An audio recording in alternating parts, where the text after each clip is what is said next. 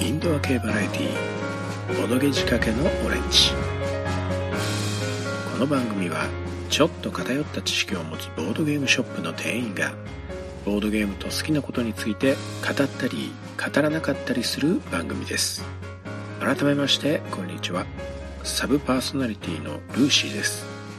今回も前回に引き続き冠城 P に代わりまして私ルーシーが編集作業を行っております。内容につきましても来たる2016年12月11日の日曜日に東京ビッグサイト東78ホールにて開催されますゲームマーケット2016秋についてのカタログ会後編となっております。前回をお聞きになっていない方は合わせて前回もお聞きください。なおこの番組内での発言はいかなる企業団体様の相違ではなくあくまでも我々個人の見解となっておりますのでその点ご了承くださいそれでは早速本編の方をどうぞじゃあ次、H になります。はい。ここまでですね、僕が一つも紹介をしていないんですが、ということでですね、ここに来てようやくちょっと僕が一つ気になるところがありましたということで、はい。えー、ページ77ページでございます。えー、H の28。28。えー、これはですね、クラウドギアゲームズかな？の、えー、ストイケイア。はい。えー、二人用20分、二人用ワーカープレイスメントというね、感じで書いてあって、あの、すごく雰囲気が良さげな気配がする。ただし、はい。これはわざとなのかわからないんですが、ちょっと白黒なので、そうですね。内容がつかみにくいんですが、おそらくその、アート的な感じでは期待できるのではないかと思っております。かなりシルエットめいた感じになっちゃってるんですけど、そうですね。僕はこれを見た感じ、あのーあそこは日本一ソフトウェアかなはい。そんな感じの雰囲気を、ちょっと想像しました。もしくは、あの、おぼろ村正のところとか、あとこの SD の感じとかは、日本一ソフトウェアさんのあの、なんだっけ、えっ、と、夜の街を女の子が徘徊する、ちょっとホラーテイストなゲーム。ビータで出たやつ？そうそうそうそう。はいはいはいはいはい。なんだっけ？忘れした。夜道みたいなやつ。そんな感じのやつ。はい、忘れました。はいはいというわけで、雰囲気的に気になっておりますという、あの、相変わらず安定の、あの、見た目の フレーバー感で選ぶ私。そうね。はい、じゃあ次、愛です。愛で何かある方、はい。どうぞ。これ79ページ。はい。愛の06。はい。はい。植民地戦争プラスアルファさん。はい。これ前作なのかな？前々作なのかな？シーパラダイスっていうゲームがありまして、ほう。はいはいはいはい。海パラって呼ばれてたやつね。そう、海パラって呼ばれてあの、サイコロ振って、消しゴムいっぱい入ってる消しゴムは集めるゲームなんですけど、いや、あの、水族館でよく見かけるあれがねそう。あ見た目はいいよね、ね見た目もいいし、ゲームシステム的にも、まあ自分好きなんで、うんうん。まああの、今度ローマですか。オリエンタルな方向に行かなかったかと思って、で、しかも、1から3ってあまり見ないプレイ人数。そう1からへー3っていう、まあ、気になると。そうですね、気になるうっ。すらとですが、コンポーネントの雰囲気も見えるので、ねまあ結構カチッとしたゲームなのかな、60分だし最大。ぜまあちょっと気になるんで、ひね、ローマの力特製メガネ拭きも一緒に買ってください。はい。じゃあ他に愛ありますか？あ。はい。はい。何ページですか？ページが80ページ。と、愛の11番。はい。NSG クリエイトさん。はい。変幻回答 J。ファントムダイエの秘密。うん。このサークルカットがですね、あの、青い鳥文庫感が半端ないっていう。わかるーわか なんだこれるなんだこれ。確かに。確かに確かに。まあ、前回も、まあ、スノーマンションとかね、はい推理系のゲームが私が好きなことはいろいろとお話ししてきた通りですね。まあ今回も探索推理ゲームですね。はい。やはりそこら辺気になりまして、3から5に、まあこの手のゲームにありがちというか、これぐらいの人数がやっぱり必要ですよというそしてムで。10から15分だと気軽に遊べそうですまあね。短めだよね。で、金額的にもまあ1800円だったらまあまあ手が出しやすいでしょうという、うんうんギリギリね、えー額なので。だからやっぱこれぐらい情報があると、こう考えやすいよね。そうだね。うん買おうかなっていう気持ちにもうすでにさせてもらえるようなうん。段階でございます。はい。というわけで、愛の11でしたと。はい。じゃあ次行きます。愛の次は、えー、続いて J です。はい。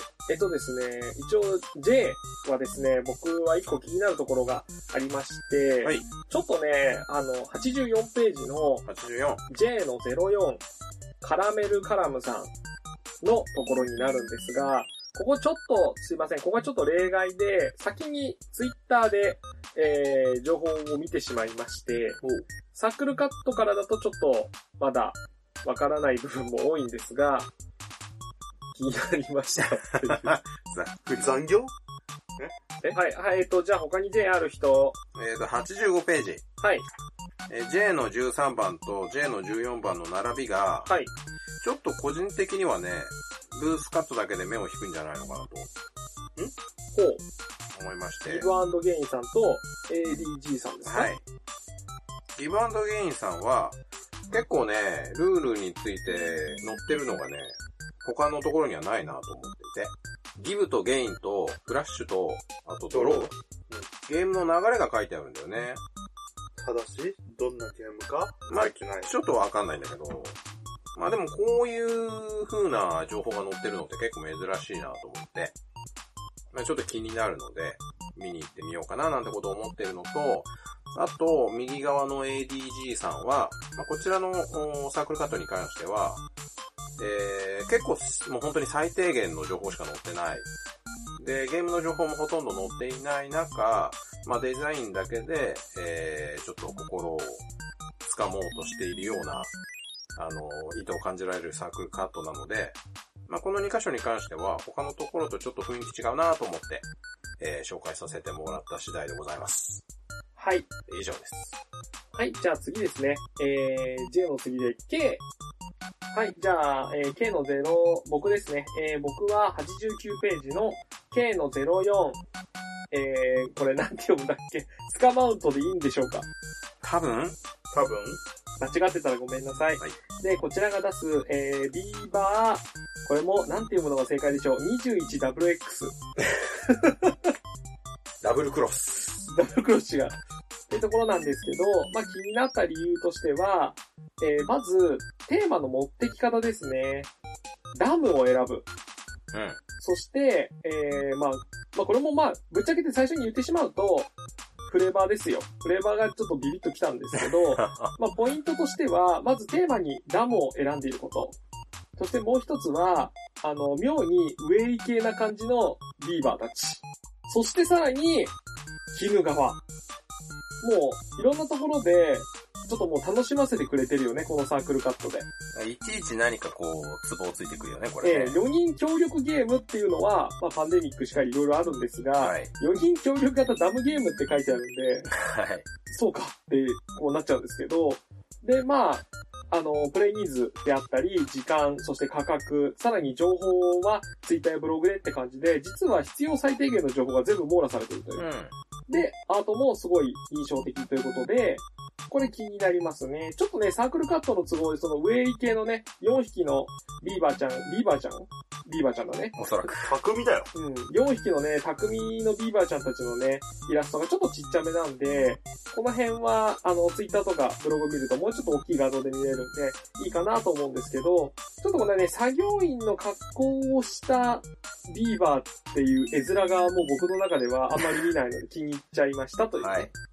ということで、えー、K の04ですね。ちょっとね、お値段が、あの、ちょっと高めなんですけど、でもなんか協力系って結構、コンポーネントしっかりしてて、お値段もちょっと張っちゃうイメージあるよね。でも、まあ、これぐらいだったら僕は許せる範囲なので、はい。はい、気になってますということになりました。はい、じゃあ次行きます。はい。次は L です。L。L で何かある方いらっしゃいますか？はい。はい。L の0708。ロンメルゲームズさんですね。?92 ページですね。あ、92ページ。はい。お、ちょっとこれは実はバッティングしました。お L の0708ですね。これちょっと僕とバッティングしましたよ。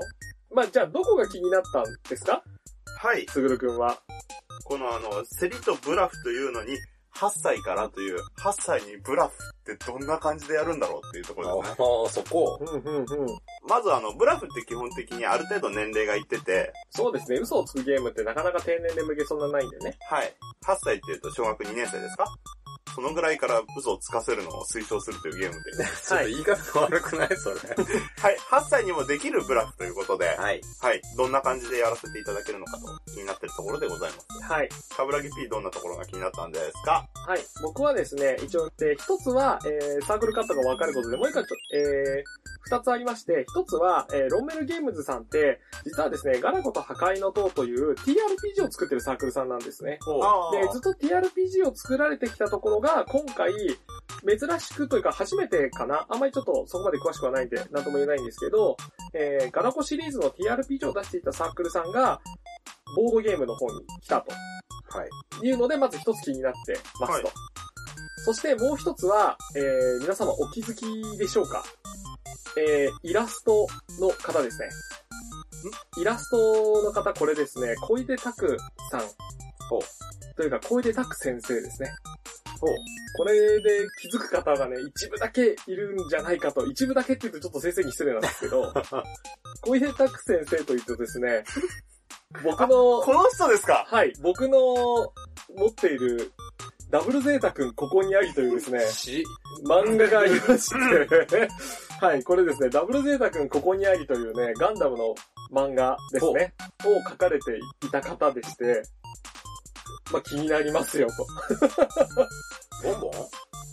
いや、あれは確か電撃、上に DC って書いてあった気がするんで、あうん、ちょっとどこで観光したかまでちょっと忘れちゃったんですけど、あの、ダブルゼータ君ここにありっていう、あの、まあ、ギャグ漫画だけど時折シリアス、人情味もあって、まあ、ちょっと変わった作風ですね。あんまりなので、SD ガンダムっぽい感じではあるんですけど、なんか、コロコロボンボンとかに乗るような感じでもなく、ちょっと大人向きの、とても素敵な漫画なんですね。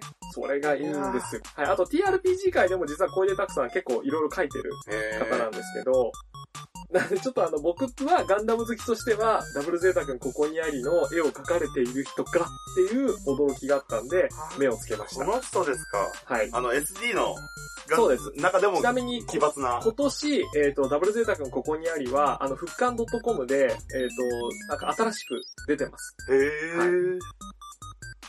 っていう、ちょっとボードゲームとそれましたが、あの、そういう理由で、ちょっとちっちゃくてね、気づかない人は気づかないと思うんですけど、えー、イラスト小出拓って書いてあるっていう驚きがありました。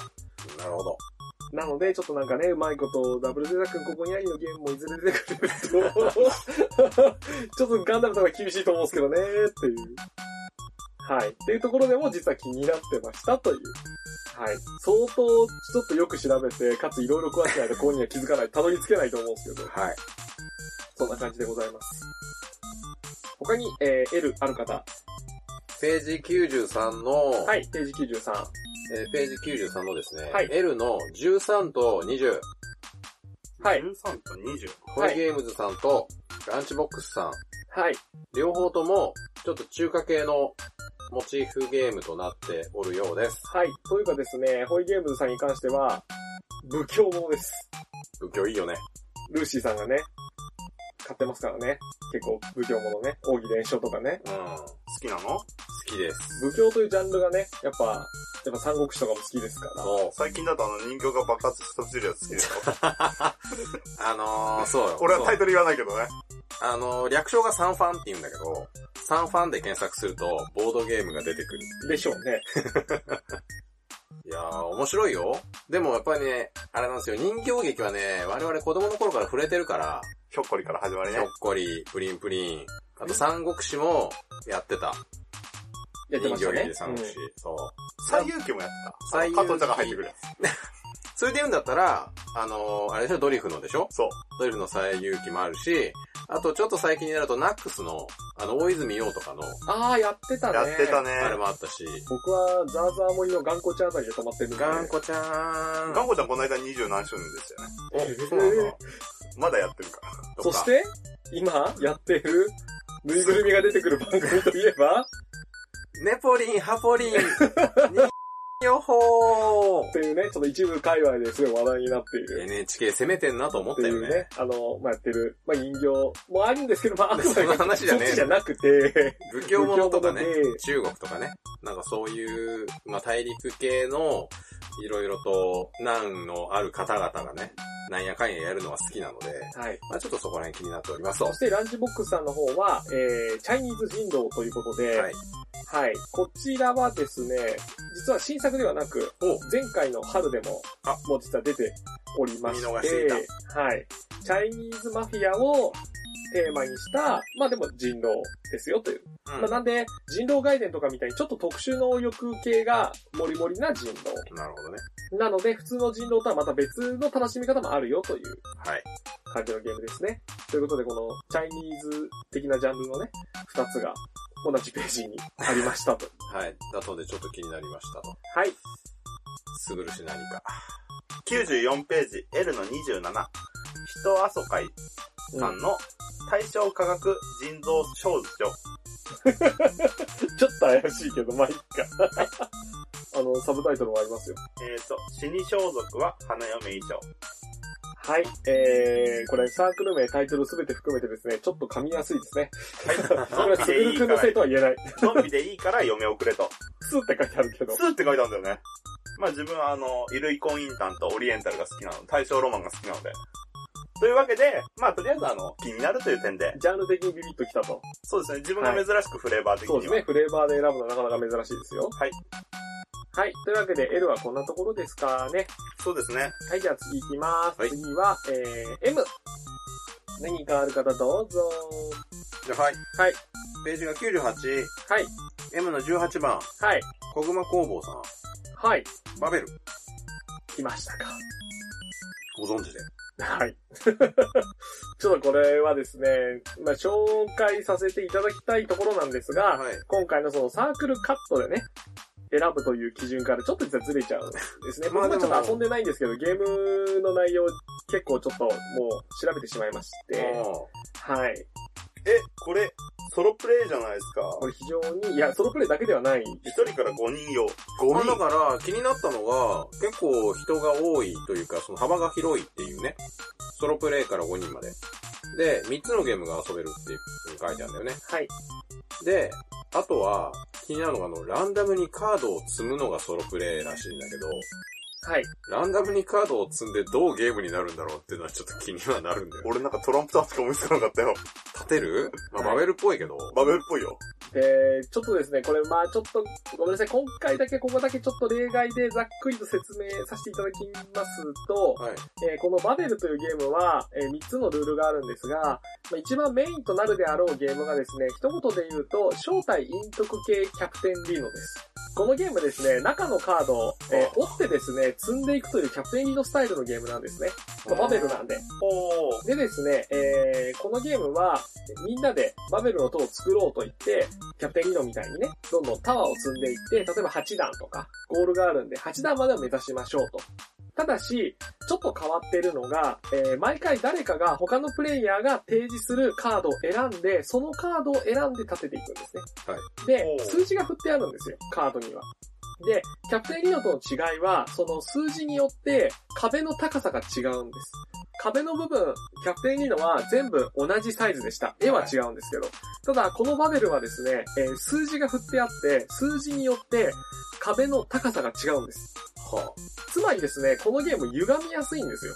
あ。塔自体がはいはいはいはい。なので、ですが、そのどの何番かっていうのは、あのー実は他のプレイヤーが僕の使ってくださいよと言ってカードを伏せて出すんですね。うーん。で、代表の人、まあ、その手番の親に当たる人は、そっから信用できる人のカードを選んで。めくった結果の数字の壁を置いていかなきゃいけないという。つまりですね、えーゲームの中に最初に普通にバベルの塔を8階まで建てるための目標を持って志あるメンバーのはずなんですがうん、一、人だけ途中で崩したら勝ちという強心者って人がいるんですね。あなので、強心者の人は変な数字を選んでくるんですよ。ーなるほどね。うん。なので、その辺をちょっと疑心暗鬼しつつ、一体誰が共振者なんだっていうのを探り探りしながら塔を立てていくという、正体陰徳要素とキャプテンリードの立体的な、えー、積みゲーム。うんという要素が入ったゲームになってますと。なので、これは、あのーこれまたちょっと僕の中で SNS 力と言ってるんですけど、いわゆる枯山水とかに代表される写真映えするゲーム。SNS に乗ることでなんかやってみたいなと思わせる写真が撮れるものを僕は SNS 力と言ってるんですね。あ、キャプテンリの巨大版とかね。そうですね。もう SNS 力がありますし、枯山水もなんかわかんない石を乗っけてる絵面が SNS 力高かったんです。はいで、。これもこう高くなっていくし、バベルの塔ができてるって、もうその写真見たら、なんだこれって、立体コンポーネントの強さですね。みんなが、なんだこれなんだこれって言ってる中、カップさんだけ、こいつ、SNS 力が高えぞっていう反応をね、僕の、僕のメガネから見ると。なんという SNS 力だって、あの、計測されてるんです、数値が。で平らなやつ見て、たったの5か5ミリ言ってるんでしょ。ダメの平らなゲームを、平らなゲームを馬鹿にするんじゃない。ドミニオンとかね。平らなゲーム。写真映えしないやつだってなっちゃうけど、これはその写真映えも含めてすごい、あの、いいゲームだと思いますよ。はいちょっとあの、僕もこれちょっと欲しいなと思っているので。ちょっと待って、俺がさ、ちょっと言い出したやつが、ほぼほぼカブさんに持ってかれるっていうね。じゃあ、M 終わりかな。ちなみに余談ですが、M の28ケンブルさんの魔物の脳かな。はい。これはイラストがユーイさんなので、人気が出ると思います。初音ミクも書いてますから。ステッカー出るのかな？いつものやつですね。はい。じゃあ、というわけで続いて M。何かありますか？はい、飛ばします。はい。はい、次。もう、ガンガンいきますよ。はい。はい、O。ある人、はーい。どうぞ。105ページ。はい。O の1718。はい。セブンキューブさん。毎度おなじみやんけ。はい。毎度おなじみです。あの、この方も自分の方はちょっとツイッターで拝見しまして、一人用と二人用思いついた的なことが書いてあったんで、新作出るかな一応ね、新作もあるよって書いてあるから、この期待していいですね。そうですね。このサークルこそ、QR コードで動画に飛ばすべきなのでは？あー。動画やってる人だもんね。あの動画を。はい。あの、しっぽさんという動画を作ってらっしゃる方です。はい。なんですよ、しっぽさんの動画のね、QR コードがあったら、よかったんじゃないかなって。もうね、ぜひもうこれは見ていただきたい。はい。というわけで、その独特の世界観を醸し出す、セブンキューブさんが気になるということで、はい。一度ご覧になってみてください。はい。というわけで、はい、T。はい、飛ばします。はい、Q。ていうかですね、こっからはもう TRPG だね。そうですね。はいはいはい。はい。Q は、はい。えー、TRPG ブースであるにもかかわらず、じゃあ気になるところ、ページ数どこですか？えー、113番のはい。Q の28、はい。コスモスゲームズさんって書いてあるよ。はい。初出展ということで、結構絵がね、あのー FF の携帯機とか、あー、あの、タクティクス的なね。そうそうそう、やってる人はちょっと好みなんじゃないのかなっていう絵で、一番気になるのは、あの、TRPG ブースなのにもかかわらず、TRPG 感が全然ないんだけれども、果たして大丈夫なのかなっていう、まあ、何が大丈夫なんだって話なんだけれども、そんなところでそのねござい、ま初して。出展って書いてあって、TRPG のところで、正体陰徳系なね、カードゲーム出しますって書いてあるんで、ワンチャンもしかして間違ってしまったのではドキドキっていうやつですね。あの、ジャンルのところ。TRPG? まあさ、わかんないですかわかんないですけど、まあでも実際 TRPG も売ってる可能性もあるので、まあなんとも言えないんですけれども、はい。まあちょっとここはですね、まあ9の28ということで、もう、ホールが違いますからね。ええ、コスモスゲームズさんは、まあ、絵の雰囲気が非常に気になるので、まあ、陰徳系カードゲームが好きなので、えー、ぜひ行ってみようかなと思っております。以上はい。というわけで、えー、駆け足気味に行ってきましたが、これで一応、一通り僕らが気になるものは終わりです。はい。僕的には気になるところ本当はもっといっぱいあるんですけど、ちょっともうサークルカットだけのね、情報ではちょっとなくなってしまうので、えー、触れておりません。じゃあなんか最後に、えー、ゲームマーケットに遊びに行くにあたって、何かアドバイスありますか？お二人。前日はちゃんと寝よう。あと、両替。これね、両替意外とみんな気づきにくいんですけど、1万円を入れて、 Suica に1000円チャージする。9000円出てくるんですよ。意外と朝お金崩すのに便利。そうですね。僕もよくお金崩すの忘れてて、コンビニで中買って1万円札出して崩すってよくやるんで。はい。それぐらいだったら、スイカに入れちゃった方が。そう。なぜなら、朝コンビニは長蛇の列になってるから。まあ、あの、会場に近ければ近いほどね。はい。もう、駅降りてから両替すればいいや、なんて、あんま強いこと言ってるやつは、長蛇の列に巻き込まれてしまう。前にもう、えー用意しておくか、えー当日の朝、自分が乗る最寄り駅の方で、コンビニとか、まあもしくはスイカにチャージとかをして、両替をしておくと。うんで、コンビニで買うときもスイカで払っちゃえば、払えるところ今多いんで。あと、おそらく予定だと、あのー黄色い潜水艦のブースでは、クレジットカードが使えますんで。お、マジ？で 最後に、しれっと、なんかちょっとぶち込んできましたけど。で、黄色い潜水艦、新作あるんですか？そうなんです。これ、ブースのサークルカットにですね、どうした？何も書いておりません あの、サークルカットの方をね、ちょっと見ていただくと36ページ A の16ですね。いつもの通りちょっとスリーブですとか、お役立ちグッズが、あの、載ってるかと思うんですけど、えー、実はですね、まあちょっといろいろと大人の事情がありまして、えー、最後の方のページです。あの、紹介も終わって、あの、広告ページですね。後ろの方、165ページよりも後ろの方です。見るとですね、リフトイットというクレーンのゲームがですね、ひょっこりと日本語版になっております。けしか？らんただし、写真は英語版だ。なんでけしからんなんですか？えだって女の子と顔近づけ合うゲームでしょ触れない。で、あとですね、あのーラビリンスというね、僕も大好きな映画のボードゲーム、ミニチュア付きのね、協力型ゲーム、ラビリンスのボードゲームなんかも並んでるかなっていう感じなので、っていう、最後にちょっとした宣伝がはい。ありますが、まあ、僕はおそらくブースにはほとんどいないでしょう。まあ、そんなわけで、じゃあなんかルーシーさんからアドバイスありますか？え、俺？えカタログ持っていこうだよな。あ忘れ物には気をつけて。えはい。イベントの基本だよ。そうですね。まあ、そんなわけでね、ゲームマーク楽しんでくださいと。じゃあ、そんな感じでお二人からアドバイスいただいたので、エンディングに行きます。はい。はい、じゃあエンディングです。ボドゲ仕掛けのオレンジはシーサーブログを使っています。iTunes からも聞けて自動更新なんかが便利です。Twitter は、アットマーク、DODOGEORE、すべて小文字となっております。更新情報はこちらでつぶやくので、フォローしてみてください。ご意見やご感想は、Twitter のハッシュタグ、カタカナ4文字でボードオレを使っていただけると、僕らが見つけやすいので助かります。えー、そんなとこですかね。あとなんかあるかなはい、というわけで、以上、ボドレことボドゲ仕掛けのオレンジ、えー、ゲームマーケット2016秋特別編でした。それではまた次回お会いしましょう。ゲームマーケットの会場で会いましょうっていうのやんないと。えだってなんか、スグルですみたいなタスク来てるとかないでしょ。ない。じゃあ、わかんないじゃん。でも今回ほら、顔出ししてるからさ、カブさん。そう、あの、女あの、なんか女性と一緒に、声かけられる可能性あるんじゃないあ、の楽しみにしてます。はい、じゃあ、今回でだいたい1年が過ぎましたが、まだまだ、えー、のんびりとですが、なんかやっていきますんで、なんでしょうね、生温かく見守っていただければと思いますというところでしょうか。じゃあなんかね、今後もね、なんかたまにというかね、あの、来年もね、あの、某ダブルクロスが出てしまうということコースの方が、まあ、今もちょくちょくとね、あの、